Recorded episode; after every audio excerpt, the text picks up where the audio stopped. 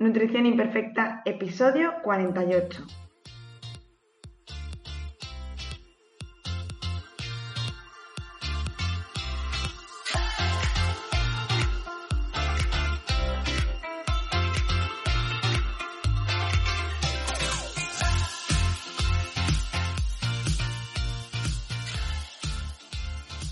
Bienvenida a Nutrición Imperfecta, el podcast de Marta Mármol. Un lugar para aprender a cuidarte y a dejar de ver la nutrición como un laberinto sin salida de dietas y restricciones. Es hora de empezar a ver la alimentación como un autocuidado y mejorar la relación que tienes con la comida.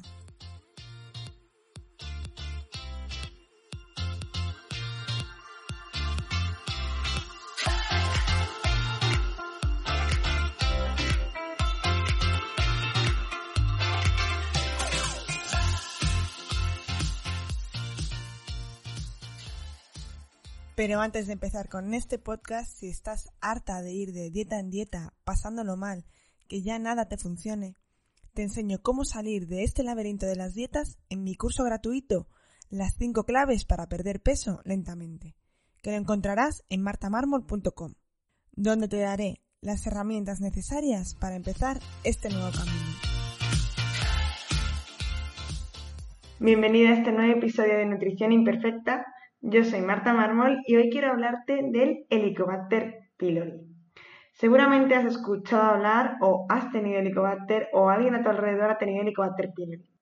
Y últimamente lo que me está ocurriendo es que me encuentran muchísimas personas que tenían síntomas, que ahora veremos cuáles son, eh, pues les trataron el Helicobacter, pero sus problemas digestivos han seguido y han continuado e incluso han ido a peor. Vamos a empezar por el principio. ¿Qué es el Helicobacter pylori? Bueno, el Helicobacter es una bacteria que vive en nosotros, es decir, que de normal la tenemos en la microbiota intestinal, como tenemos otras muchas, y que en condiciones normales, en condiciones de equilibrio, no es patógena, es decir, no es mala. Pero cuando crece por encima de lo que debería crecer y encima crece en el, en el, estómago, que ahora vemos qué condiciones tiene que haber para que crezca en el estómago, es cuando empieza a considerarse mala, a considerarse patógena por la sintomatología que produce y por eh, pues la degradación de mucosa que va a producir en el estómago. Las razones por las que el Helicobacter pylori puede crecer en el estómago es por una baja cantidad de ácido. Nuestro estómago tiene que tener un pH muy ácido, tiene que tener un pH en torno a 2 más o menos, este ácido, como ya os conté en otro episodio eh, de este podcast, de problemas digestivos en la parte 1 creo que está, este ácido tiene diferentes funciones, entre ellas, bueno, pues mejorar la digestión, sobre todo la digestión de las proteínas, también activar la producción de tanto de enzimas pancreáticas como de bilis. Este ácido también es necesario para poder absorber la vitamina B12 gracias al factor intrínseco, pero otra de sus funciones es esa barrera, esa barrera química que hace que no entren agentes patógenos o que no crezcan.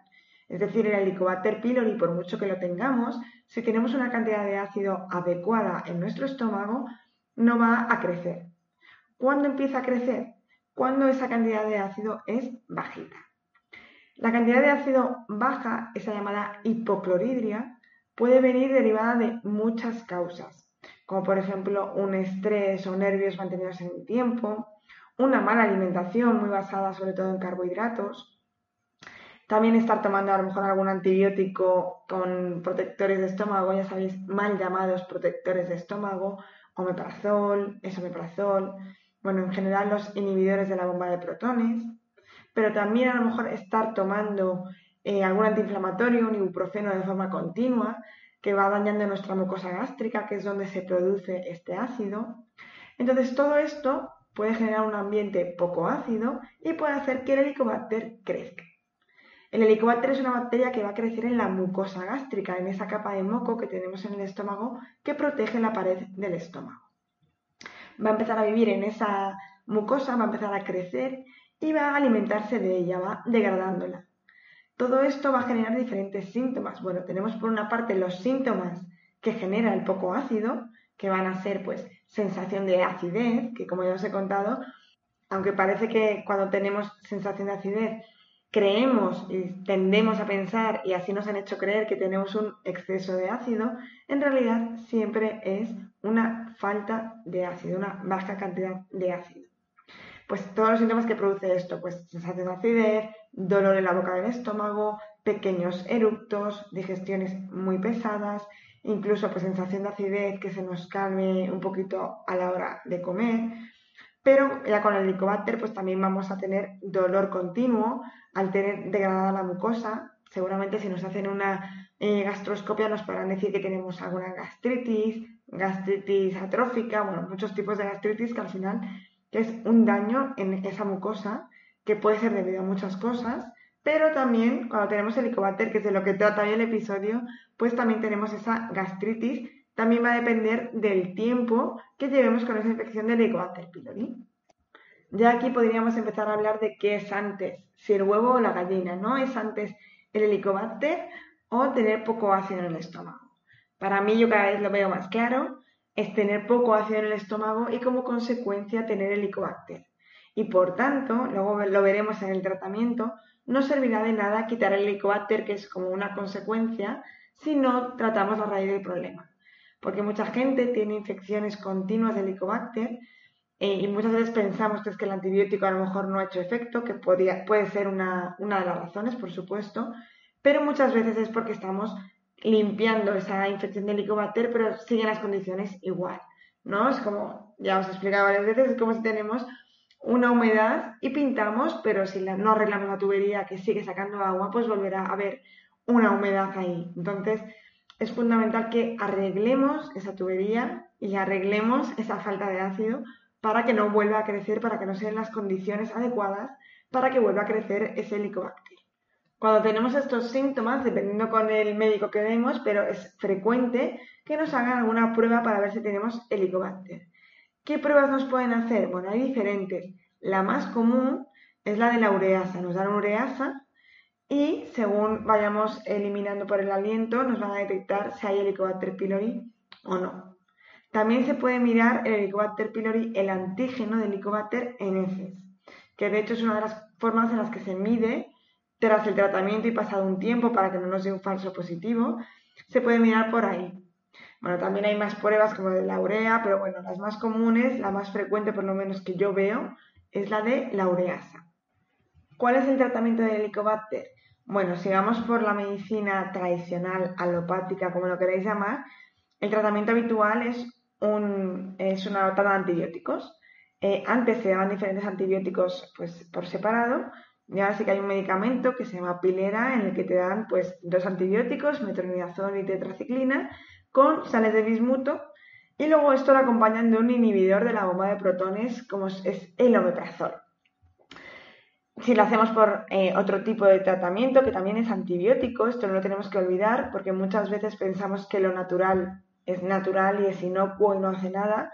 Y por supuesto que no, hay tratamientos que son a base de aceites esenciales que tienen propiedades antibióticas, no nos olvidemos, ¿vale? Puede ser, es verdad que no son tan agresivos o que no arrasan tanto, pero siguen siendo y tienen función antibiótica, tanto para lo bueno como para lo malo, porque muchas veces pensamos que por ser natural no va a ser efectivo, y por supuesto que lo es, y también pensamos que a lo mejor es inocuo y por supuesto que no lo es, ¿no? Todo tiene sus interacciones y si queremos que tenga un efecto beneficioso, por supuesto también lo puede tener malo.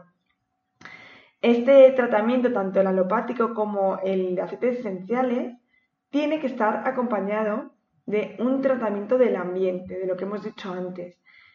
Aquí es donde yo veo más el error. Normalmente se trata solo la infección de Helicobacter pylori como si fuese la razón de todo ese malestar y toda esa sintomatología. Cuando seguramente sea parte, sobre todo parte de esa gastritis, parte de esa degradación de la mucosa, seguro que viene del Helicobacter pylori, pero tenemos que tener en cuenta que todo lo anterior todo ese, bueno, pues ese ambiente que se ha generado es por una falta de ácido. Y esto es lo que normalmente no se trata. De hecho, diré más, se trata al contrario.